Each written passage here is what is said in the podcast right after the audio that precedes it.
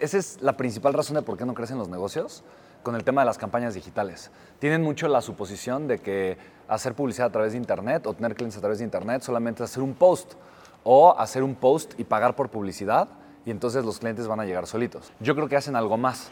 O sea, no creo que solamente eh, por, poner posts tengan de repente una oleada de gente. Seguramente hacen otras cosas, hacen otras cosas bien que no se ven en la superficie. Y yo creo que eso, ese, ese, ese es el punto. La realidad es que el verdadero problema o el verdadero reto, normalmente cuando una persona quiere hacer un negocio digital, es que eh, ve muchas cosas en Internet, pero no ve lo que está por debajo, no ve lo que, lo que está detrás de. Entonces, eh, yo he identificado un proceso, se los digo rápido, ¿les gustaría? Para poder realmente hacerlo bien, crecer bien un negocio de forma sólida, de forma exitosa. Te los voy a enunciar para que sepas el qué, ya el cómo, obviamente es mucho más elaborado, eh, pero es algo simple. ¿Okay? Es elaborado porque tiene muchos pasos, pero es como hacer un pastel, ¿no? Paso uno, cualquiera lo puede hacer, un niño puede hacer un pastel, solo sigue los pasos de la receta, ¿no? Lo mismo con esto. Entonces, el primer paso es crear una marca personal. Eh, a, ese, a, ese, a, ese, concepto le llamamos branding, ¿no? el tema del branding. Eh, pocas personas le dan la importancia que eso tiene. Entonces, ¿qué es lo que pasa? Que la gente le da un peso más grande al producto, le da un peso más grande al servicio que a la creación de una marca personal. Eh, el tema importante es la conexión. Entonces, eh, la conexión es lo que va a prevalecer, la conexión es lo más importante, es lo que la gente va a tener, lo que la gente va a recordar. Y el día de hoy tenemos una oportunidad única, tenemos un escaparate espectacular que nos permite tener conexión. Y ese escaparate son las redes sociales.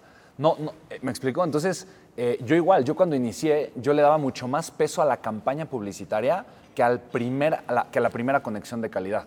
¿Sí me explico? Entonces, la primera conexión de calidad puede darse por muchas formas. Puede ser, por ejemplo, a mí me invitaron a dar un webinar al John Maxwell Team y ahí fue que nos conocimos, ¿no?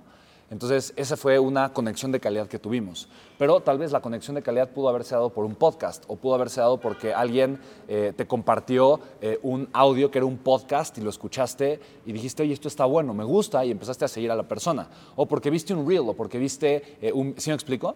Entonces, mientras más, más formas tengas para conectar con las personas de manera positiva, van a haber más personas conectando contigo. Entonces, la conexión está sumamente, sumamente desvalorada. La gente hoy en las redes sociales casi no valora la conexión. Valora la comunicación, pero valora poco la conexión. Entonces, ¿qué ves? Personas que comunican mucho y conectan poco. Y ese es un grave error. En las redes, las redes sociales tienen que ser todo lo contrario. Todo nuestro contenido tiene que estar enfocado en conectar mucho. Es más, puedo conectar mucho y, y comunicar poco y está bien. Es más poderoso conectar mucho y comunicar poco que conectar poco y comunicar mucho. Salud.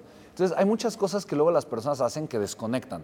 Ahora, no se trata de tener contento a todo el mundo, pero se trata de echarle ganas en conectar, pero tienes que aprender a conectar de la manera correcta.